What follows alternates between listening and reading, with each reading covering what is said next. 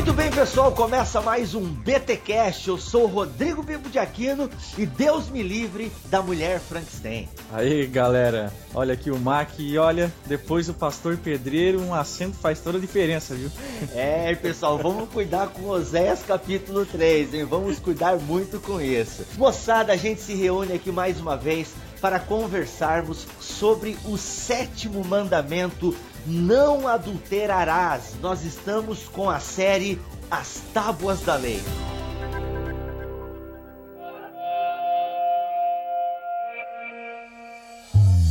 Poxa, Mac, é muito bom a gente voltar a gravar podcast, né, cara? A gente tava aí quase duas semanas sem gravar um podcast, mas Verdade. voltamos e estamos gravando pelo Skype, então pedimos perdão a você, querido ouvinte, que já estava acostumado com aquela qualidade de áudio, mas percebeu que o último podcast já foi gravado por Skype, porque nós tínhamos um convidado, e agora estamos gravando por Skype, eu e o Mac, porque a nossa mesa de som sofreu um probleminha, digamos assim. Está eu, variada. Está variada. Eu, cara, eu deixei ela no chão e não sabia que não podia deixar no chão. Ela pegou umidade, está com chiaços, ruídos animais. E ainda não consegui achar um técnico para arrumar. Inclusive, por falar em arrumar, já quero pedir aí a sua oração, querido ouvinte, porque tomara que não custe muito caro para arrumar, porque se custar muito caro, a gente vai pedir aí uma vaquinha dos ouvintes do BTcast, porque como vocês sabem,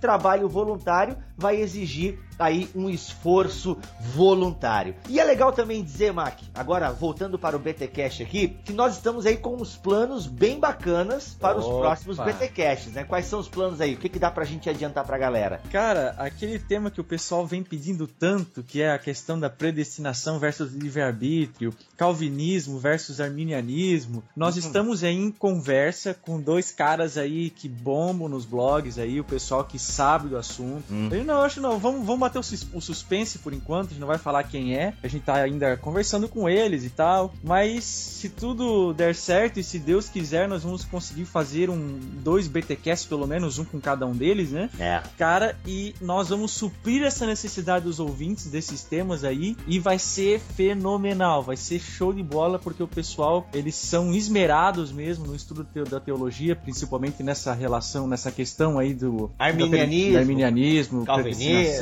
Calvinismo e tal, e vai ser show de bola, cara. E temos mais alguns também, né, Vivo? Temos, temos aí é, com a autora Juliana, que escreveu o livro Encontrando Deus no Cinema, estamos em negociações com o Gutierrez, do blog Teologia Pentecostal. A gente está falando isso para quê? Para você perceber, querido ouvinte, que a gente está tentando melhorar cada vez mais o podcast, trazendo convidados para tornar a coisa dinâmica e até porque a gente reconhece que tem temas que nós somos limitados e é legal trazer uma pessoa né, que se dedica, que se esmera bastante em cima daquele tema. E a gente está aí, é, só que é complicado ajustar agendas, né? Todo mundo trabalha, corre atrás da máquina, como diz o meu pai, e a gente está tentando ajustar aí para a gente fazer aí uns podcasts bem legais. Também andei conversando com Alexandre Melhoranza, que é aí um estudante de teologia muito inteligente, para a gente estar tá fazendo alguns podcasts juntos, enfim. Espere que se não for para esse ano, ano que vem vai rolar aí muita parceria com no BTcast.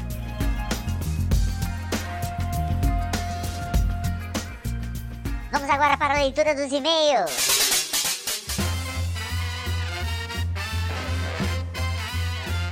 E Mark, temos também aqui, eu quero ler pelo menos uns dois e-mails que a gente recebeu para eu vou ler somente dois. Primeiramente, quero dizer que todos os comentários no blog, todos os recadinhos é, no Twitter, a gente agradece mesmo a você que curte o trabalho do BTcast, que tem mandado o seu e-mail parabenizando o trabalho e a gente louva a Deus porque você tem gostado, porque você tem assim aprendido com o BTcast. Esse é um dos principais objetivos do nosso podcast, fazer você aprender e crescer no conhecimento da graça do Senhor Jesus Cristo. OK? Então, obrigado mesmo pelo teu carinho. E aqui, ó, tem uma pessoa que disse que nós poderíamos ler o e-mail dela, por isso a gente vai ler. É a Luciene Pimentel. Oi, meu nome é Luciene, eu sou congregacional do Rio de Janeiro e descobri o site de vocês na internet por acaso. Estou gostando muito do podcast, pois além de divertir, nos ensina muito. Gostei demais do BTcast 15 sobre Lutério e não vejo a hora de ouvir a próxima parte. Achei interessante a abordagem de vocês sobre a reforma, que realmente pode ser vista de diversas perspectivas. Aos poucos estou baixando os podcasts anteriores para ouvir tudo. Sempre ouço no ônibus a caminho do trabalho. Continuem, porque muitas pessoas serão alcançadas e edificadas através deste instrumento. Fiquem na paz, Deus abençoe vocês e um grande abraço. Mas que é interessante essa galera, é, essa galera que curte podcast, porque, pô, cara tá lá no ônibus e aprende, entendeu? e isso é legal. É igual um amigo meu que tava falando, pô, Bibo, fiquei quatro horas no aeroporto e tal, sem fazer nada. Eu falei, ô, cara, tu precisa descobrir o podcast? Cara, quatro horas tu poderia ouvir no mínimo uns três podcasts né? E ter agregado muito valor ao seu conhecimento. É deixa, eu, é, né? Deixa eu ver, tem aqui. Ah, tem o Diogo Alonso também. A paz do Senhor, manos, os podcasts estão cada vez melhor. Deus continue abençoando e inspirando o espírito de vocês a, e fazendo crescer na graça e no conhecimento de Deus. Aí ele começa a, a, dar, ele pede aqui algumas dúvidas. A gente tem recebido, né, Mac, bastante e-mail do pessoal querendo tirar algumas dúvidas, Isso. principalmente sobre esse negócio, né? Arminianismo, calvinismo, é. salvação. Aguardem, aguardem. Aguardem, muitas coisas virão por aí. Deixa eu ver, tem o Marcelo. Meu nome é Marcelo, sou de Cubatão, em São Paulo. Queridos, baixei todos os pods já ouvi sobre Lutero, Agostinho e a série Texto Fora de Contexto. Pessoal, muito bom. Com certeza estes pods são mais uma ótima fonte de estudos. Para mim, é o melhor pod da atualidade, com certeza. Pô, valeu mesmo, hein, Marcelo? Parabéns e continuem trazendo para nós estas matérias de tão grande valor. Desta forma, tão descontraída e séria, que só vocês sabem fazer. Parabéns e já estou fazendo propaganda, ok? Obrigado, Marcelo. E, pô, Mark, a propaganda, como dizem aí, é a alma do negócio, né, cara? É. Porque a gente só vai. É, as pessoas. É, é, muito fácil nós fazermos propaganda, mas falar de nós mesmos é complicado. Complicado. Jamais, já pensou o Mac colocando no Twitter, é, nós somos o melhor podcast da atualidade. Cara, é muita arrogância, né? Então, assim, é muita arrogância. Agora, quando você diz, quando você faz a propaganda, ouvinte, pô, isso é show de bola. A gente agradece e esse é o objetivo mesmo, que cada vez mais pessoas conheçam o BTcast e cresçam através dele. Beleza? Mac, algum recado da paróquia aí que a gente esqueceu? Não, eu só faço coro contigo aí. É legal que esse pessoal que ouve a gente, os nossos ouvintes aí, eles vão criar criando uma certa intimidade conosco. Imagina que eles vão ouvindo a gente já há, 16 BTcasts passados e eles vão conhecendo a gente um pouquinho, né? Passando uma hora por cada BTcast conosco e tal. E vão conhecendo e vão gostando da gente, sabe? Vão gostando do nosso trabalho e vão criando admiração pela gente, né? E a gente espera é, suprir isso, sabe? Fazer cada vez o nosso trabalho melhor e tal. E é para vocês. Legal, bacana, pessoal. Então, valeu mesmo pelo carinho de vocês. Ah, eu quero fazer um pedido para os ouvintes. Pessoal, eu ainda acho que os comentários no blog, vocês sabem que o salário do blogueiro é o comentário do leitor, do ouvinte. Então eu ainda eu acho que são poucos os comentários nos podcasts. Eu gostaria de incentivar você, porque assim, Mac, se o Meview não está caducando, e falhando no número de downloads, a gente tem aí podcasts, cara, que estão com 5 mil e poucos downloads, entende? É, então, assim, eu acho que são meu. Cara, eu fico impressionado com o número de downloads. Por exemplo, o texto fora de contexto, o BTcast de número 10, está com 5 mil 205 downloads, segundo aqui o Meview, onde a gente hospeda o podcast. É download pra caramba, né? E a média dos podcasts, então, dá pra gente arredondar em 3 mil downloads por podcast, fazendo uma média geral. E a é. gente quer incentivar você, ouvinte, a participar mais, a tornar ali aquele momento dos comentários até uma maneira de discussão. Por exemplo, essas dúvidas que vocês mandam por e-mail, seria muito legal se vocês colocassem essa dúvida lá nos comentários, né? Não se sinta, pô, mas será que as pessoas vão rir da minha dúvida, igual aquele aluno que às vezes não faz pergunta em sala de aula porque tem medo do que as demais pessoas vão pensar. Eu não, era um desses. Você era um desses, mas. Ô, oh, cara, não faz isso. Não pode ter, mano. eu era. Ah, era, né? Graças a Deus, né? Mas como eu não estudo mais, eu não sei mais se eu sou ou não. Essa é boa. Não, pessoal, não tenha vergonha, pergunte lá mesmo, que a gente vai até é, elaborando ali, vai fazendo um fórum de discussão e isso é muito bacana. Inclusive, ao ouvinte que teve algumas dúvidas sobre Lutero, quero dizer que o Alex, que foi o nosso convidado no podcast passado, já está elaborando uma resposta para você, querido leitor, que agora eu não lembro o nome. Vamos então para os sétimo mandamento: não adulterarás. E este é mais um episódio da série As Tábuas da Lei.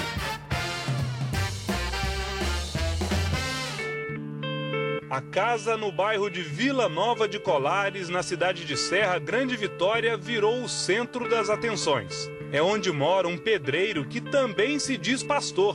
A vizinhança desconfia. Que é esquisito, é? Eu nunca vi falar que que existia esse que o pastor tem direito nessas né, coisas. Essas coisas significam casos extraconjugais. O pedreiro pastor é Justino, de 50 anos. E foi na Bíblia que o pastor viu que poderia ter outras mulheres. Gostaria que alguém provasse para mim, biblicamente, aonde foi proibido um homem ter mais de uma mulher. Duvido que o senhor conheça a palavra de Deus. E foi na convivência com os fiéis que Justino se viu envolvido em mais um caso extraconjugal. Aconteceu depois que uma mulher que mora na vizinhança contou a ele uns sonhos que vinha tendo. Nós entramos, entramos em oração pedindo a Deus misericórdia, porque seria uma das coisas mais difíceis da minha vida. Pastor, tenha paciência, né? Como explicar a Bíblia? Oséias capítulo 3. Este profeta, um homem como nós, e diz assim: ó, Deus mandou tomar uma mulher e adulterar. O senhor está falando adulterar ou, ou é a palavra adúltera? Aqui. Vai outra vez, ama uma mulher amada de seu amigo. Sim. E adúltera. Não é adúltera? Tem um acento aqui, pastor. Deixa eu ver aqui. Não houve uma interpretação equivocada? Ah, tá. Inclusive foi bom nós estou mexendo isso aqui, porque uma coisa chama a outra, né? Por isso nós precisamos da direção do Espírito. Olha, pastor, Olha, eu só espero que o senhor não me processe. Porque se o senhor me processar, eu vou aonde o senhor estiver para conversar de perto.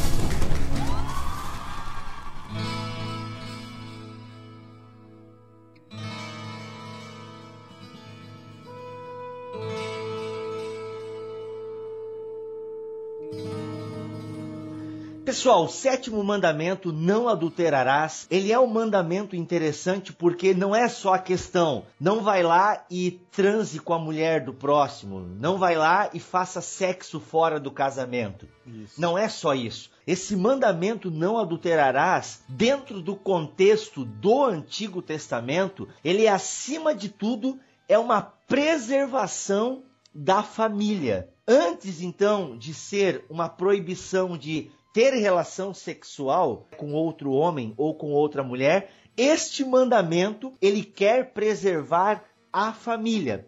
Até porque, Mac, é interessante a gente dizer aí pra galera que a noção de adultério no Antigo Testamento é diferente para o homem e para a mulher. Qual é a noção de adultério para a mulher? A mulher não pode de maneira alguma, uma mulher casada, ter relação sexual com outro homem. Isso. Agora, o homem casado pode ter relação, não é que ele pode, mas se ele tiver relação sexual com uma mulher solteira, isto não se constitui adultério. É bom, é só bom explicar que isso no Antigo Testamento, né? Isso no Antigo Testamento. É uma noção, é a noção de adultério no Antigo Testamento é diferente. Então assim, qualquer mulher casada que tiver uma relação sexual, ela viola o casamento. Isso. OK? Ela está violando o sétimo mandamento. Já o homem não. Se ele tiver relação sexual com uma mulher que não seja casada, ele não está violando este sétimo mandamento. Por quê? A, aqui está ligado muito a questão da propriedade, porque a mulher, e a gente vai estudar isso no último mandamento, a gente vai ver o quê? Que a mulher era uma propriedade do marido. Então, assim, quando uma mulher casada traía o seu marido, ela estava ferindo o, o, o esposo, e não somente isso, ela estava abalando toda uma constituição familiar. Sim. Tá? Então é importante a gente dizer o quê? Que o adultério, então, quando ele é praticado, seja pelo homem, seja pela mulher, ele está abalando diretamente a questão, a constituição familiar, esse núcleo familiar que no Antigo Testamento é extremamente importante. Por quê? Porque a vida acontecia ali dentro daquele clã. Eles eram praticamente é, a, a, o núcleo da nação israelita eram as tribos, que eram que composta pelas famílias. Então você não tinha vida praticamente fora dessa família. E é interessante, que a gente acabou de falar isso, né? Que o homem, ele viola o casamento alheio. O adultério masculino, então, no Antigo Testamento, é quando ele adultera, é quando ele viola o casamento de outro homem, pegando a mulher desse cara. Uhum. E já a mulher, ela sempre viola o próprio matrimônio. Em Levítico 20, 10, ambos os casos vêm expressos em formulação jurídica. Olha só. Se o homem adulterar com a mulher do seu próximo, ambos serão mortos, o, adulter, o adúltero e a adúltera. Olha pra... o acento aí. Olha o acento, olha o acento, tá? Isso para mostrar o que, cara? Como a, a preservação familiar, e aqui a gente volta a repetir, mais do que uma relação é, sexual fora do contexto do casamento, o adultério ele violava o, a, a, família, ele violava a constituição familiar. E isso tem que se levar muito a sério. E isso tem até uma, uma questão do machismo, né? Porque a mulher era considerada de certa forma, uma propriedade do marido. Isso já vem desde uma cultura egípcia, e essa cultura egípcia, que de alguma forma fica na mentalidade hebraica, ela ganhava força aonde? No núcleo familiar. Então não adianta a mulher ter direitos sociais, políticos, econômicos, se dentro do núcleo familiar ela tiver é, direitos inferiores ao homem. Só que é aí também que vem uma questão interessante que este mandamento não adulterarás, ainda que na concepção hebraica, no Antigo Testamento, seja diferente para o homem e para a mulher, a gente vai ver que ele é universal e que já no Novo Testamento ganha concepções um pouco diferentes daquelas aplicadas no Antigo Testamento. Dentro desse contexto de adultério no Antigo Testamento, a gente tem que ressaltar aqui pelo menos a questão da poligamia. Ah, né? é verdade. Que no Novo Testamento ela já é repudiada. Né? E no Antigo Testamento ela a gente não vê nenhuma, vamos dizer assim, uma lei específica, salvo, né, uma, um melhor entendimento meu aqui, mas pelo menos eu não consigo encontrar algo dizendo né, não terá mais mulheres no seu casamento. Na verdade, a gente vê essa prática comum no Antigo Testamento. Era meio que tolerado tolerável por parte de Deus isso. É, justamente a poligamia ela era tolerada e não era considerada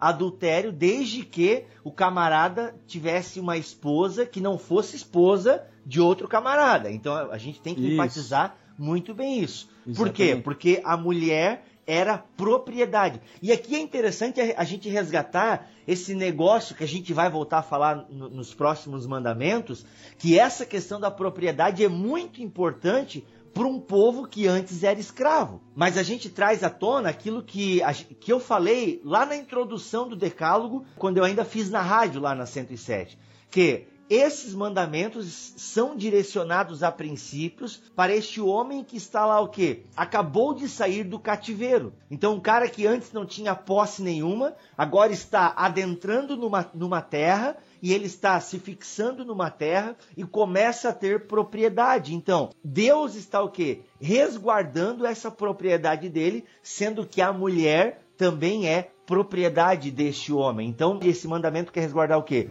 Não toque na propriedade do seu próximo, porque isso é um direito que eu, o Senhor, estou dando para ele. Então, isso é inviolável. Você não pode violar essa propriedade, o que inclui também a mulher. Lembrando, pessoal, e de novo, e só ratificando, isso num contexto do é, Antigo Testamento, ok? Porque já no Novo Testamento, Jesus começa a igualar e começa a resgatar é, de novo a igualdade da mulher nessa relação. Tanto que a gente vai ver no Novo Testamento que daí fica bem clara essa questão né, do sexo fora do casamento E como é que a gente pode entender o casamento nesse contexto bíblico, né? A união de duas pessoas que têm a bênção da sociedade, né, do seu clã, do seu núcleo familiar uhum. e que têm relações sexuais, aonde o marido pertence à mulher e a mulher pertence ao marido. Até dentro de um contexto paulino, a gente pode dizer que um passa a ser a propriedade do outro. E, aliás, né, nós temos exemplos extremos, vamos dizer assim, no Novo Testamento, a ponto de é, fazer uma analogia entre Jesus e a igreja e o casamento de homem e uma mulher. Olha só. Ou hum. seja, de um pertencer de fato ao outro em intimidade. Isso é bem importante. Leito sem mácula é o leito da fidelidade. Uh, nós temos aqui uma, mais um embate de Jesus contra os fariseus, né? se não me falha a memória. Para dar uma variada, né? Para dar uma variada. Mateus 5, 27 30 por aí. O texto diz o seguinte: Vocês ouviram que foi dito, não adulterarás. Uhum. Mas eu lhes digo: qualquer que olhar para uma mulher para desejá-la, já cometeu adultério com ela no seu coração. Se o seu olho direito fizer pecar, arranque-o e lance-o fora. É uh. melhor, é, é melhor perder uma parte do seu corpo do que ser todo ele lançado no inferno. E se a sua mão direita o fizer pecar, corte e lance-a fora. É melhor perder uma parte do seu corpo do que ir todo ele para o inferno. Cara, para variar, os fariseus estavam aqui distorcendo tudo, né? Complicando o que já não era muito fácil de se, de se guardar, vamos dizer assim. O que é interessante, cara, é a gente ver nesse texto é que Jesus radicaliza mesmo, porque Enquanto que o Antigo Testamento só penalizava o adultério já cometido, digamos assim, a prática, o pecado que veio à tona, o pecado que se materializou, Jesus vai atacar o cerne da questão. Jesus vai atacar o quê? Onde começa o adultério? Porque a gente sabe que o adultério, agora falando em contextos gerais, ele fere a dignidade do homem, como também fere a dignidade da mulher. Agora, nós estamos tratando aqui adultério igual, tanto para homem quanto para mulher, já não seguindo mais a tradição do Antigo Testamento. É, é, é, fato que o adultério fere a dignidade do homem e da mulher, acaba com a família é, é ou desestabiliza a família. E o que acontece? Jesus vai atacar justamente onde começa o adultério. Isso. Ele vai atacar o cerne da questão. Por isso que ele é bem radical. É claro que a gente não deve levar agora ao pé da letra o que Jesus está falando, né? Senão a maioria aí dos adolescentes, a maioria de nós meninos não teríamos mais a mão direita ou a mão esquerda? É. Ou, é, na melhor das hipóteses. Puxa, é mais difícil do que eu pensava. Justamente. Isso, na melhor das hipóteses. Então, cara, a gente tem que ficar bem ligado nessa parada que Jesus está querendo, e ele é radical nesse sentido, ele está querendo atacar o cerne da questão. Para Jesus, onde começa o adultério? O adultério para Jesus começa já na mente do cara. Quando o camarada começa a formular a intenção de adulterar. Isso é muito sério. Por isso que Jesus radicaliza essa questão do não adulterarás. Tá? Ele radicaliza mesmo. E aqui a gente tem até que pensar, cara. Será que nós, todos nós, de alguma forma já não adulteramos? Cara, sabe que eu penso disso? Até estava lendo num dos textos aqui. Jesus, o nosso Senhor, ele não fala uh, dessa questão ali no verso 20, 28, 29 e 30 de, de, de, querer ter que lançar algumas partes do corpo se elas fazem pecar, né, no inferno e tal. Uhum.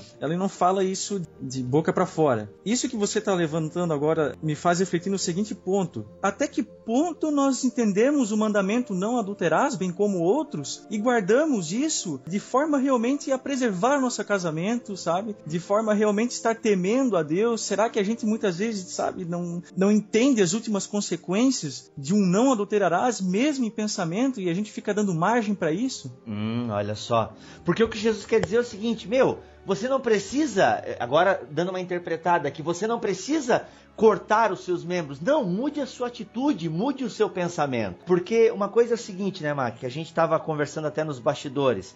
O que pode levar uma pessoa a adulterar? O que leva um homem a adulterar? O que leva uma mulher a adulterar? A se entregar nos braços de outro homem? A se entregar nos braços de outra mulher?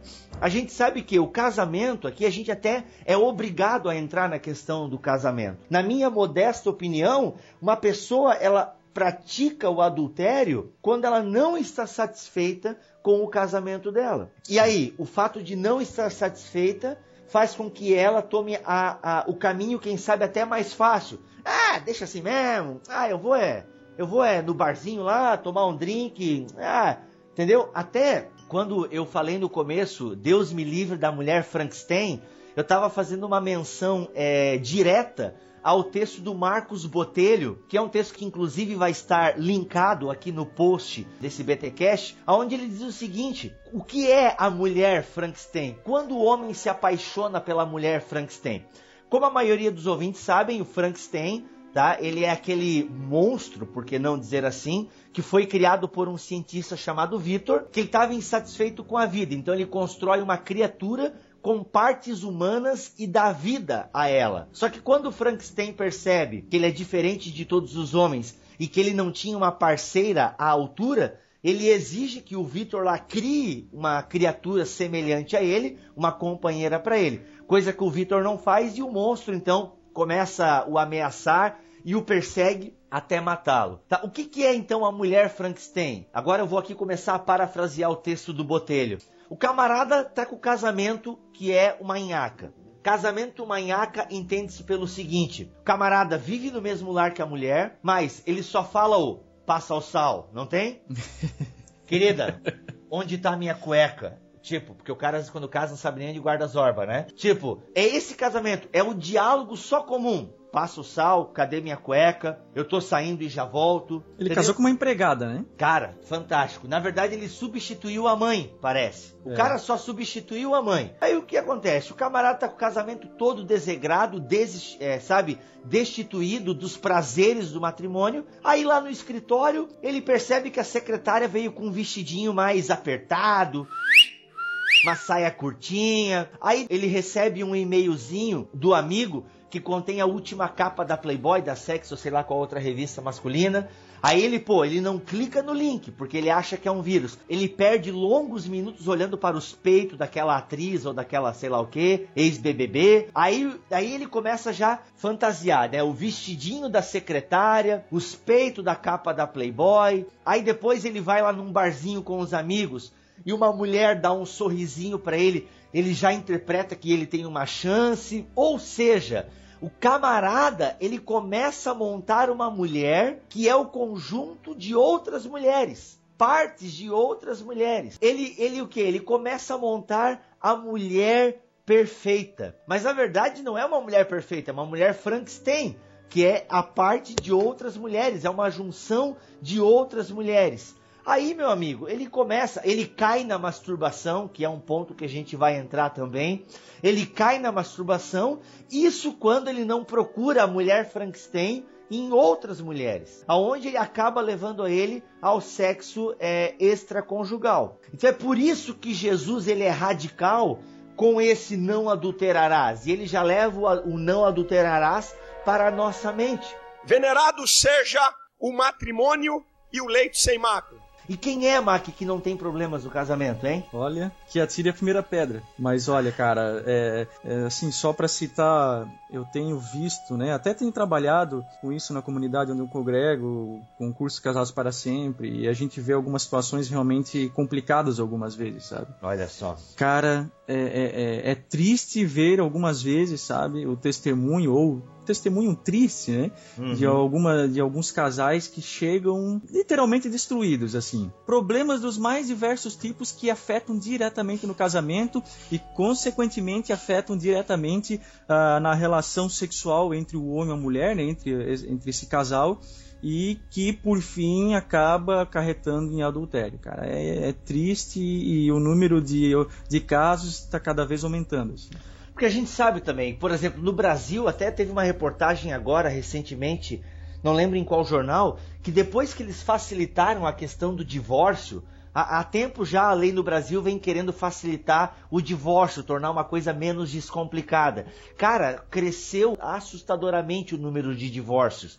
E a gente não vai, não pode se iludir, como tu acabou mesmo de dizer, no próprio seio da igreja cristã tem aumentado o número de divórcios. E a gente sabe que na Bíblia o divórcio só é permitido, não é nem, nem que é autorizado, né? O próprio Jesus fala que, olha, Moisés, né, Moisés só legislou acerca do divórcio por causa da dureza do coração de vocês. Não é que o divórcio é, seja permitido no caso de adultério. Não, é uma lei que está lá porque já era uma prática comum, tanto no Antigo como no Novo Testamento. Uhum. Tanto que Jesus vai falar, ó, em caso de adultério, pode ocorrer a separação. Aí, em relação ao novo casamento, a gente conversa depois. Mas o caso de separação é permitido na questão do adultério. Mas é com pesar que é permitido, porque não é a vontade de Deus essa. E tem acontecido, pessoal, muitos divórcios. Eu também já acompanhei alguns casos, e tu vai ver, é por puro orgulho,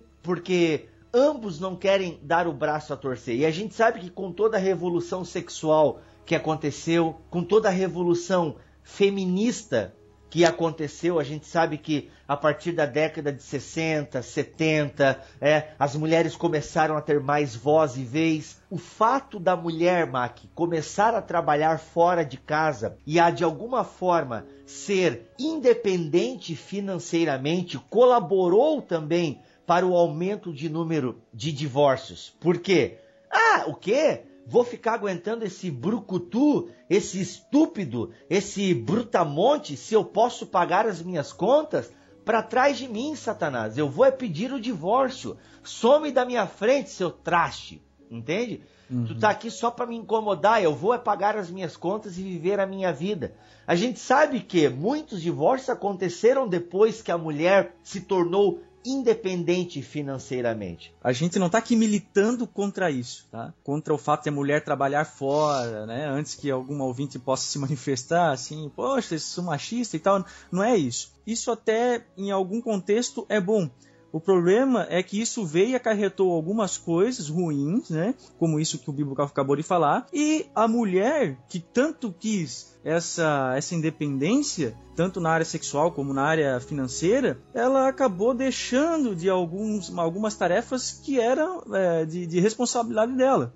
É claro que o homem se omitiu também em alguns lados, mas a família, muitas vezes, por causa dessa ânsia de independência da mulher, é, exacerbada, esse movimento feminismo, sabe, que não é bíblico, ele acabou tirando ou enfraquecendo o seio familiar, tá? A gente não está falando aqui que a mulher não pode trabalhar, ela pode trabalhar, ela pode ter a sua liberdade, só que não deixando a família de lado.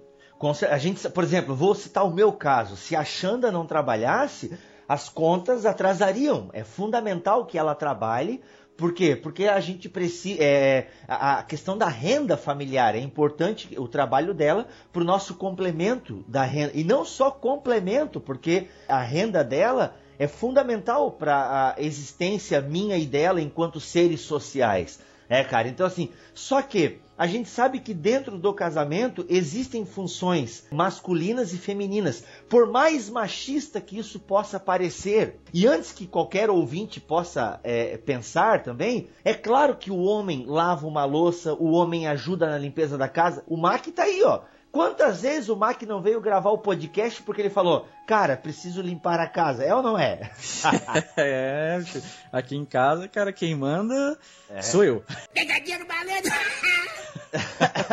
é, eu tenho, né? É, então. É, então, aí o que acontece? Só que, de fato, muitas mulheres, e vamos colocar também homens aqui, no afã de buscarem o sucesso profissional, no afã de quererem crescer profissionalmente, deixaram as suas funções de lado. É é? E é inegável que existem funções masculinas e funções femininas. Isso dentro de um contexto de uma sociedade ocidental, ok, pessoal? A gente sabe que funções femininas e funções masculinas são construções sociais, são construídas pelo próprio homem. Vamos aqui pelo viés tradicional, Mark. A partir do momento que o homem não começa mais a trazer o sustento para dentro da casa.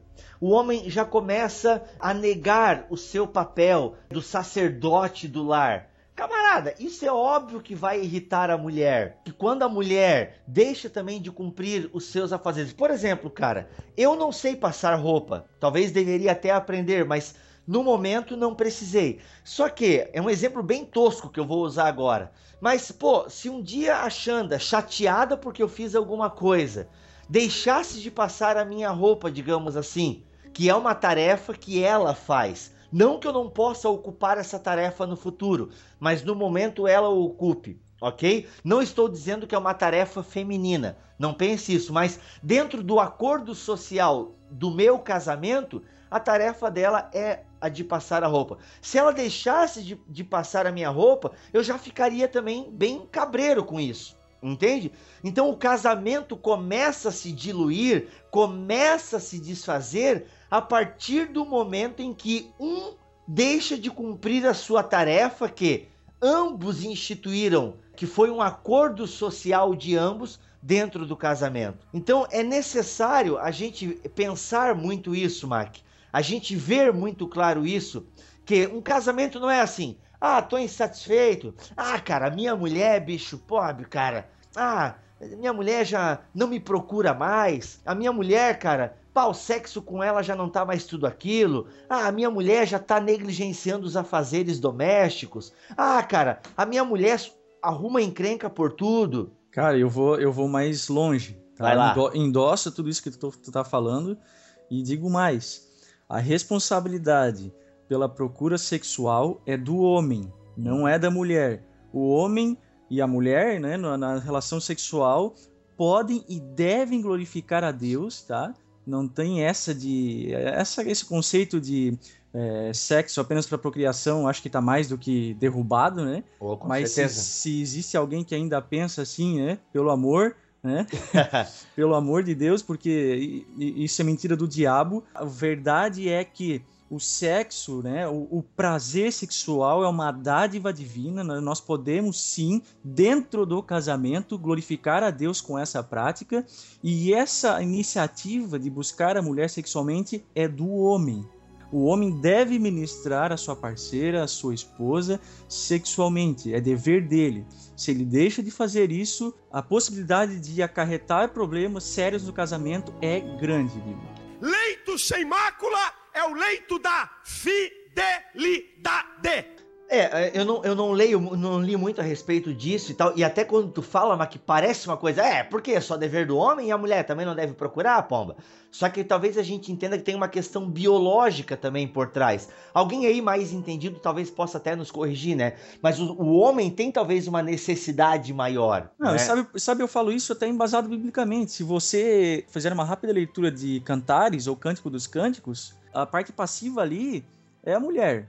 Hum. Salvo a melhor interpretação, eu pelo menos essa forma que eu me entendo, a parte passiva ali é a mulher, embora tenha toda a sedução, sabe? Eu não tô dizendo que a mulher simplesmente tem que deitar na cama que ela é uma tábua, né? Ela... Não tô falando isso, gente, tá? Isso aí até, até é uma questão de foro íntimo e tal, mas claro que a mulher pode seduzir o seu marido, né? E tem tudo, tem esse jogo de sedução dentro do casamento, mas quem faz o, né, o, o, vamos ver, sabe? Quem toma a iniciativa, quem deve ministrar e, e, agradar a sua esposa, tomar essa iniciativa é o homem, é a forma como eu penso, tá, amados? Mas eu creio que isso tem um embasamento bíblico. E até, Mac, ampliando a questão da iniciativa do homem, né, cara? Eu tava conversando com um camarada que ele disse que passou uma semana sem falar com a mulher. Imagina, cara, uma semana vivendo debaixo do mesmo teto, sem só falando o básico com a mulher. Nossa, Passa cara, sal. isso é horrível, cara. Cara, primeiro é o seguinte, o diálogo é fundamental na existência de um casamento. A estrutura de um casamento não é o sexo. Ah, claro, ele é, ele é mega importante, a, né, o sexo, né, o lazer, a, o sexo enquanto recreação. Cara, sexo é uma coisa fantástica e maravilhosa, só que não é o cerne do casamento. Eu penso que o diálogo é o cerne do casamento. O diálogo resolve problemas sexuais, o diálogo resolve problemas sentimentais.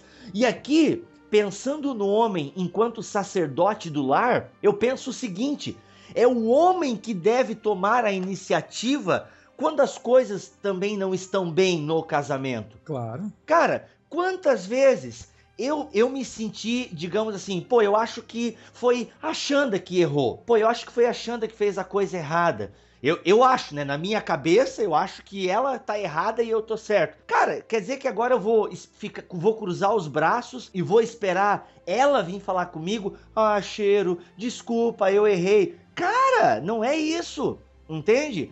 O homem, eu penso que enquanto sacerdote do lar, ele deve deixar o orgulho e ir conversar com a mulher e esclarecer as coisas. Não só quando eu acho na minha cabecinha, né? Eu acho que ela tá errada e eu tô certo. Em todos os sentidos, independente de quem tá certo ou quem tá errado, deve-se procurar o diálogo. E aqui eu quero dizer o seguinte: se você é homem e tá me ouvindo e é casado, eu penso, cara, que você não devia esperar a sua mulher vir conversar. Tome a postura e vá lá conversar. E você, mulher que tá me ouvindo, e você pensa, poxa, o meu marido não está ouvindo esse podcast. Então você deve, para preservar o seu casamento, buscar o diálogo, cara, porque eu creio no poder, sabe, curador do diálogo, na, confess... na, né, na confissão das culpas, dos pecados. Cara, é fantástico, porque é, o diálogo é onde você acerta os ponteiros. Não existe casamento perfeito. Agora você pode aperfeiçoar o seu casamento. Olha só. Nisso eu creio, cara, assim, com. Porque eu tenho vivido isso. Imagina, quando eu casei, vem a Xanda com a cultura familiar dela, vem eu com a minha cultura familiar. Cara, por mais que eu e ela a gente tenha muitas coisas parecidas, e por isso até que a gente acabou casando, só que algumas coisas nós tivemos que ajustar. E como aconteceu esse ajuste? Não foi na base do beicinho na base do ah, vamos deixar o tempo curar, porque cara, tem muita gente que pensa isso. Não, vamos deixar o tempo curar essa ferida. Não, não, deixa, daqui a pouco a gente volta a se falar e tá tudo bem. Ei, parceiro, eu não creio numa coisa dessa, não. não. Eu creio que tem que sentar a bunda na cadeira ou na cama, seja lá onde for, e começar a conversar. E, cara, é maravilhoso. Os efeitos do diálogo, né? Da confissão, do me desculpe, eu tô errado, Cara, é fantástico. A quebra desses mandamentos, de você não zelar pelo seu casamento, de não guardar essas regrinhas básicas de boa convivência, sabe? De, de preservação do casamento, fatalmente vai incorrer em adultério, tá? Não estou dizendo que 100% dos casos, mas poxa, se a gente for analisar os, os motivos pelos quais as pessoas adulteram, esses que nós acabamos de citar e muitos outros ainda vão estar incluídos, tá? Uhum. É, nós temos aqui outros, outros pontos aqui que poderíamos abordar também, né, Bibo? A forma de pensamento do mundo que entra na igreja, a igreja em vez de influenciar o mundo, hoje em dia o mundo vem influenciando a igreja com tudo aquilo que é antibíblico, principalmente a respeito do casamento, que incorre em adultério, a falsa confiança que muito crente tem de achar que não tem problema com outras mulheres e tal, cara, cuidado. Hum, vai Cuida... dando corda, vai dando corda. Cuidado nessa de, de que, ah, não, esse aí eu tô vacinado e tal. Uhum. Porque, mano, já dizem alguns aí que tem, tem, não sei se é o pato ou o marreco aí, que dorme com o olho aberto e com o olho fechado, cara. Mac, ainda falando sobre a questão, né, é, voltando ali na questão da influência do mundo. Cara, as nossas crianças, elas estão crescendo, entre outras coisas, mas pegando aqui, a criança que nasce vendo filmes, novelas, não estou dizendo que sou contra essas coisas, mas aos poucos a mente dela vai sendo cauterizada. Como assim cauterizada? Adultério passa a ser uma coisa normal na mente da criança ainda que errada, mas passa a ser normal, porque ela vê na novela lá o cara beijando três, quatro, sendo que ele chega em casa e dá um beijinho na esposa que tá deitada na cama. Entende o ponto que eu quero que eu quero frisar? E cada vez mais as pessoas vão tendo a mente cauterizada. Cada vez mais a gente acha comum as pessoas se divorciarem. Opa, peraí. Não é uma coisa norm normal. Com certeza. Não é uma coisa comum. E falando o que tu acabou de dizer, o camarada vai lá no serviço, começa a se engraçar muito com as amiguinhas do trabalho. É nesse sentido que tu tá falando, Mac? Também, claro, isso é? vale. Cara Olha. começa a se engraçar muito com a amiguinha do trabalho e tal, começa a fazer uma massagem no ombro e tal. Cara, vou contar uma história, eu não vou citar nomes, até porque eu não conversei com essa pessoa, mas eu conheço uma história de uma pessoa próxima a mim que tava um dia lá no trabalho e tinha um camarada lá no trabalho que gostava de ir fazer massagem nas companheiras de trabalho. Cara, ele ia lá, fazia massagem. E ele é casado, tá? Ia lá, fazia massagem no ombro de uma e tal, né? Trocava aquele papo e as mulheres, né? Ai, faz, faz, ai, que gostoso, meu, que relaxante, tal, tal, tal. Quando ele chegou nessa pessoa que é solteira, essa pessoa falou o seguinte, e ela é cristã. Não, não, olha, eu gostaria, tá? Ela falou com muita educação, né, cara? Olha, eu gostaria que tu não fizesse massagem em mim. Porque a gente sabe que massagem é uma coisa relaxante, gostosa, pode despertar outros sentimentos e você é um camarada casado. Eu não gostaria que você ficasse colocando a mão em mim. Ainda que eu não estou dizendo que a tua intenção seja ruim, mas eu gostaria que tu não tocasse em mim dessa forma. Ok? A gente pode se cumprimentar, mas eu, eu tenho um- uma ética e essa ética não acha legal você ficar colocando a mão em mim, ficar massageando o meu corpo. Cara, aquilo, o cara caiu, né? E, res- é, e respeitou a atitude dela. Aí o que eu Poxa. achei, ó, e o que eu achei mais legal, cara, a mulher casada que senta do lado dessa minha amiga falou: "Poxa, eu como mulher casada não tive essa atitude. Poxa, parabéns, tu me ensinou uma coisa agora". Cara, pô, fantástico. Venerado seja o matrimônio e o leite sem mágoa. E eu creio que o cara não pode ficar brincando com essas coisinhas. Não. Que o cara deve evitar, porque, camarada, porque assim, tu tá lá, tu tá fraco, de repente aconteceu uma. Pô, tu brigou feio com a tua esposa. Aí tu chega lá, ninguém sabe, cara, ninguém sabe o laço do passarinheiro que vai se envolver. Né? Entende? Cara, então tem que abrir muito o olho. Ou quando o camarada, ampliando um pouco mais agora o nosso assunto, tá?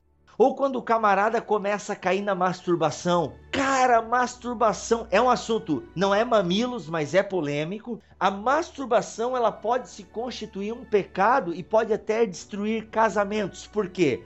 Como é que eu posso definir masturbação em última análise?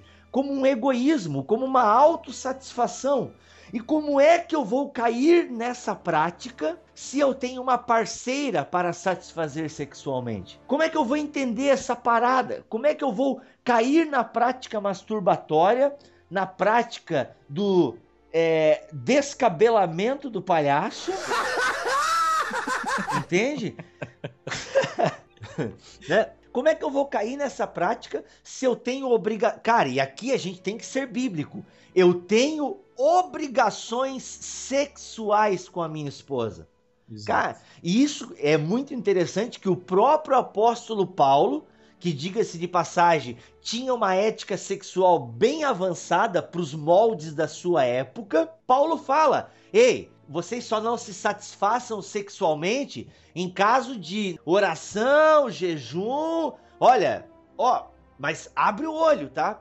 Nada de ficar inventando muita regrinha aí para não fazer sexo, porque o inimigo pode usar isso contra vocês. Nada de ficar inventando, porque eu já conheço gente que fica inventando muita regrinha, muito jejum e muita, oração para não satisfazer e até para fugir dessa questão sexual que tá mal resolvida. Cara, já ouvi história cabeluda nesse respeito. Meu Deus do céu, isso é muito sério, cara. Lembrei agora até da história, me deu até um arrepio no cox. Tipo assim, ficar inventando vida espiritual, ficar inventando aí muita oraçãozinha para não encarar o sexo, ok? Isso é muito sério, parceiro. E o Paulo fala: não, não, não, não, nada de muita coisa aí, olha. Em raras exceções vocês devem parar aí para fazer um jejumzinho, uma oração. No mais, meu amigo, manda ver, manda brasa, porque precisa satisfazer sexualmente a sua esposa. Então isso é muito sério. Ainda dentro disso que o Bibo vem falando, um outro ponto que nós podemos abordar aqui é a questão de ingenuidade sobre relacionamentos espirituais, tá? O que, que basicamente isso quer dizer? A gente sabe que nós crentes, principalmente cristãos, né, que vivemos num ambiente de igreja, onde achamos que dentro da igreja estamos isentos de qualquer atração, de qualquer perigo, principalmente na área sexual, e isso não é verdade. É bem possível nós acharmos, inclusive em grupos de aconselhamento, que é justamente onde as pessoas vão porque estão enfraquecidas e tal, acabarem vendo no parceiro de, aconselh de aconselhamento alguém que está forte, alguém que entende ela, sabe? Isso é um relacionamento, vamos lá, entre aspas, espiritual que as pessoas têm.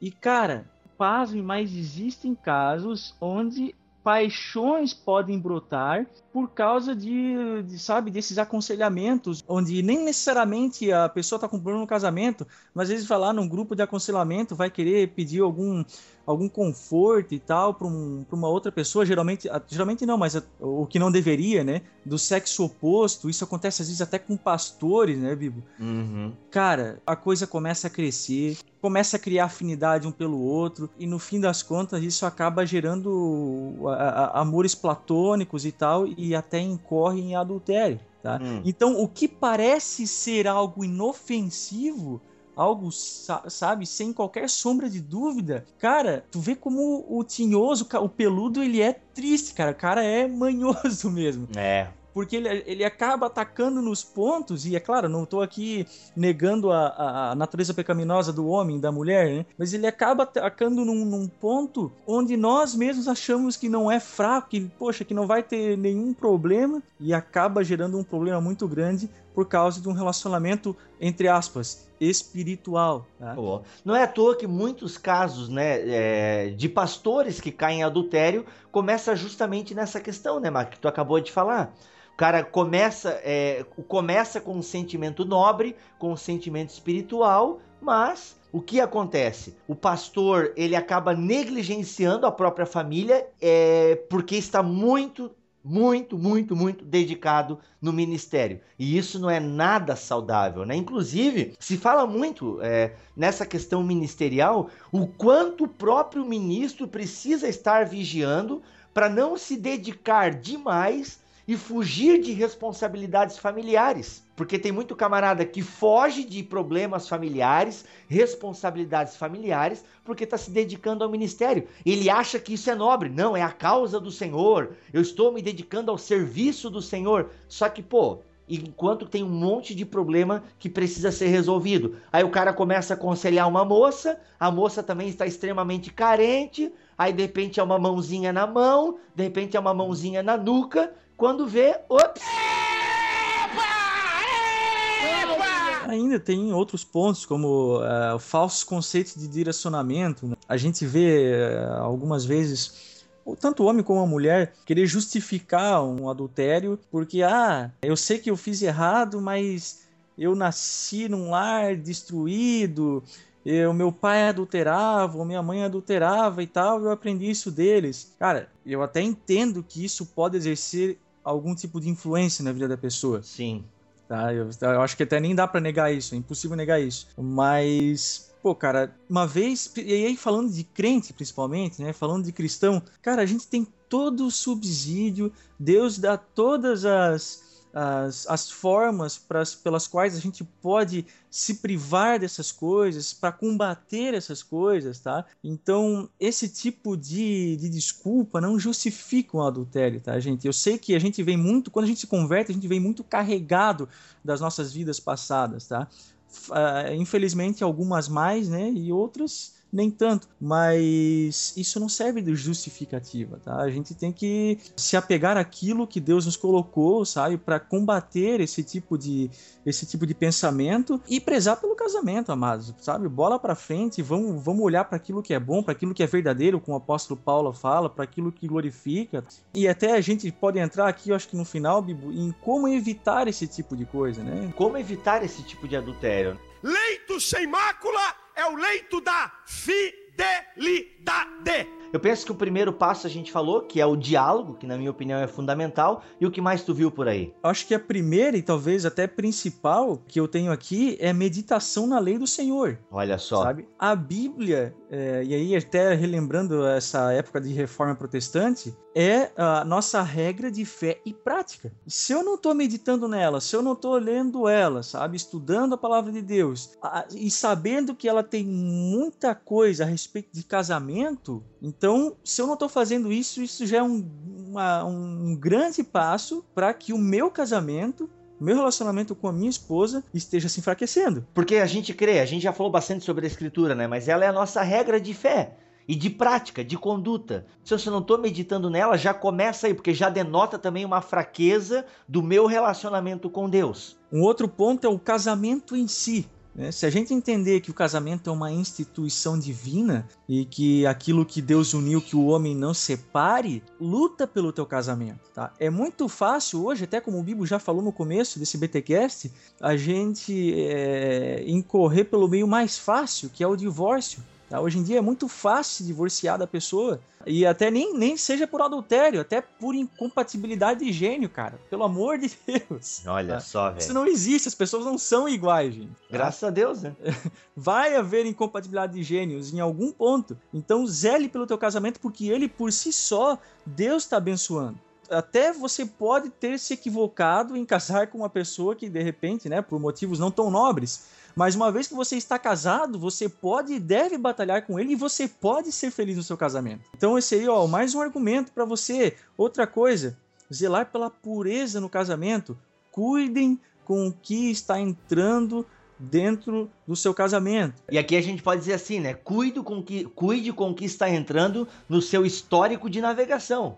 É, exatamente, é verdade. É, porque o vício na pornografia, cara, eu fiz o meu TCC um pouco em base nisso aí, e eu li um livro chamado Pornificados. E este livro fala da influência da pornografia na sociedade. Claro que é num contexto americano, mas eu penso que não difere muito do contexto tupiniquim. E cara, a pornografia tem acabado com muitos casamentos que é esse adultério virtual. O camarada começa a ver tanto filme pornô, vídeo pornô, que ele não consegue mais ter prazer com a própria esposa, que é uma mulher de carne e osso, entendeu? Que tem limitações. Não, o cara quer ter um desempenho sexual e não só isso. Ele quer que a parceira tenha um desempenho sexual igual a daquela atriz pornô. Que é, é uma coisa. O, o, filme pornográfico é uma mentira em questão de performance, né? Meu, completo. Porque nem, nenhum casamento verdadeiro atinge aqueles ideais né, que o filme pornográfico acaba colocando. Meu nem Deus. em questão de performance e nem em questão de, de visual, de corpo. Claro. Sabe? É extremamente injusto, até o Nicodemos fala isso em alguns de seus sermões, é extremamente injusto com a mulher, com a esposa, o homem querer comparar uma atriz pornográfica com a sua esposa, que já de repente já ganhou alguns quilinhos por causa da gravidez, que acorda descabelada de manhã, né, uhum. com, com, um bafo e tudo mais, o homem também acontece isso. Eu não, é... graças a Deus. Que mentira! é injusto com a mulher. Ele quer idealizar na sua esposa algo que não é real, sabe? Uhum. E isso fatalmente vai influenciar no casamento. Vai. Porque o cara cria uma imagem que, né, meu Deus, Pô, minha mulher não é assim. Caramba, minha mulher nem sempre tá disposta. Pô, minha mulher não gosta e não sei o quê, porque a atriz pornô tá toda hora querendo sexo, tá toda hora gemendo, é aquela loucura toda. E o cara acha que tem que ser assim na vida real. Aí ele acaba se frustrando, ele acaba sendo tendo uma vida sexual frustrada. E, camarada, cuidado com o que você põe para dentro da sua mente, cuidado com que os seus olhos têm visto. E infelizmente, uh, isso até tem descambado para os dois lados, né? Às vezes, né, até numa, numa boa parte dos casos, fica isso só no homem. Mas e quando a mulher também envereda por isso, né? Ai. E quando o, o, o casal precisa ver filme pornográfico para poder se excitar, sabe, ter um relacionamento. Caramba, isso é, isso é punk. Até no livro ela fala muito disso. A mulher também tem, é, pode se viciar na pornografia e os ambos ficarem dependentes de filmes pornôs para se excitarem. Cara, é pan, porque uma hora, parceiro, é o seguinte: a pessoa que é viciada em pornografia, segundo essa Pamela Paul, ele não vai mais se satisfazer com a pornografia heterossexual, ali, homem e mulher, naquelas posições é, é, de ginástica olímpica, né, cara? Não, ele não vai se satisfazer. De repente, o casal vai querer começar a ver coisas mais fortes. Isso quando não despencar para pedofilia e ou zoofilia. É, misericórdia. Cara, então assim, por isso que a gente está dizendo, né? A lei do Senhor, tá meditando na lei do Senhor, é, tá cuidando com que você tá alimentando a sua alma. Venerado seja o matrimônio e o leite sem mácula. Tem que botar essas cartas na mesa, tem que se conversar, tem que rasgar o coração, tem que aprender a perdoar, tem que aprender a pedir perdão e lutar, como tu bem disseste, pelo casamento. É não, não tem casamento que não possa é, é ser reestruturado onde houver perdão, onde houver né, é, essa disposição em perdoar, em pedir perdão. A gente sabe que existem casos e casos.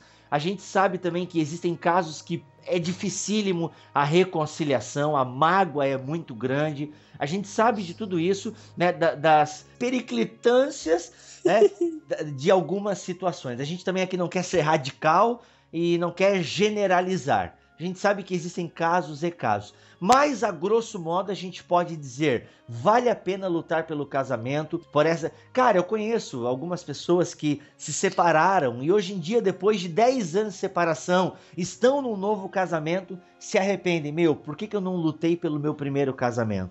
Conheço até uma pessoa que chorou, né, há um tempo atrás, amargamente, porque não lutou pelo primeiro casamento. Daí agora tá aí com pensão, tá o, o, casamento, esse novo casamento, tá com os mesmos problemas, afinal o problema era ele, entende? E o problema veio junto pro novo casamento. Cara, então vale a pena tentar mudar a si mesmo, não tentar mudar o cônjuge, hein? Isso é muito importante. é, que aí a pessoa diz que quer mudar o cônjuge na força e na porrada e não serve. Não, vale a pena mudar a si mesmo, conversar com o outro, o outro pensar também na sua mudança e assim lutar pelo matrimônio. Cara, é, enfim, por aí vai a questão da disciplina física, né? O apóstolo Paulo fala em 1 Coríntios 9, 27, mas esmurro o meu corpo e o reduzo à escravidão. Hum. Os, é, é, tem dois pontos aqui. O primeiro, se tem alguma coisa que te faz pecar, aí voltando lá no texto de Mateus também, uhum. Jesus fala, talvez você não precise jogar o teu olho ou o teu braço fora, mas talvez você precise deixar de ir à praia por algum tempo. Ah, pode sabe? ser. Por que não? Talvez você precise de, de, evitar certos contatos com alguns amigos por algum tempo. E um outro ponto, um segundo ponto que eu tinha mencionado, ócio, ociosidade, diz um ditado que a mente vazia é a oficina do diabo. É. Preencha sua mente com alguma coisa, não fique dando margem deixando a tua mente oca aí, e aí entra a leitura da palavra, ou vai fazer alguma coisa edificante, vai trabalhar, vai escrever um comentário bíblico, vai... Esse Sabe? foi o segredo de muitos pais da igreja, né, cara? Não podiam fazer sexo, eles escreviam altas obras aí, né, bicho? Sabe que tem, isso tem fundamento. Mas, cara, vai fazer alguma coisa, não deixa tua mente aberta. Eu acho que essa, essa aí é uma grande dica do apóstolo Paulo. Vai esmurrar o teu corpo de alguma forma, mano.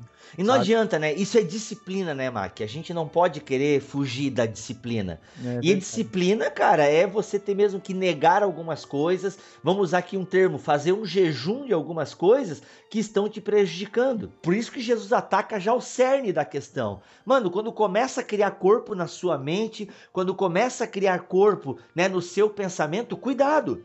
Porque começa criando o corpo ali, para depois se materializar, são poucos passos. É verdade. Então temos que vigiar nesse sentido para não adulterarmos. E aí a gente poderia falar, né? A gente viu então que o adultério é uma coisa muito séria, já começa na nossa mente. E o grande segredo para a gente não adulterar, para a gente não violar esse mandamento, é procurar ter um casamento saudável, onde impera o amor, o diálogo, o respeito, o respeito próprio e o respeito ao cônjuge. E galera, você que é solteiro, está nos ouvindo, você deve desde já começar a se preparar para ter um casamento bacana, um casamento legal. É, então, assim, você que é solteiro e é viciado em masturbação, é viciado em pornografia, além de você estar tá prejudicando a sua vida espiritual enquanto um servo de Cristo, isso vai prejudicar o seu casamento. Então, desde já, você pode começar a repensar essas atitudes, o que é muito bacana, o que é muito legal.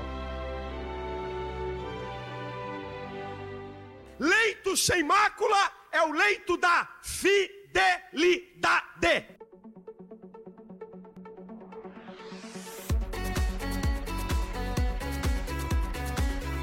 Então, pessoal, vamos ficando por aqui com mais um BTcast. É claro, como a gente sempre diz, foi introdutório, muitas outras coisas poderiam ser ditas e a gente espera o seu comentário. Aí, tanto que a gente nem vai passar o e-mail agora, não. Tem dúvida? Vamos questionar? Use os comentários aí dessa postagem do blog. Você que não tem o hábito de entrar no, no blog, porque você já assinou o nosso feed, ok? Não, vai lá, entra no bibotalk.com, procure a postagem desse BTcast que é o de número 17, e comente lá. Coloque a sua dúvida. Não concordou com alguma coisa que a gente falou? Coloque lá. A gente falou alguma coisa errado?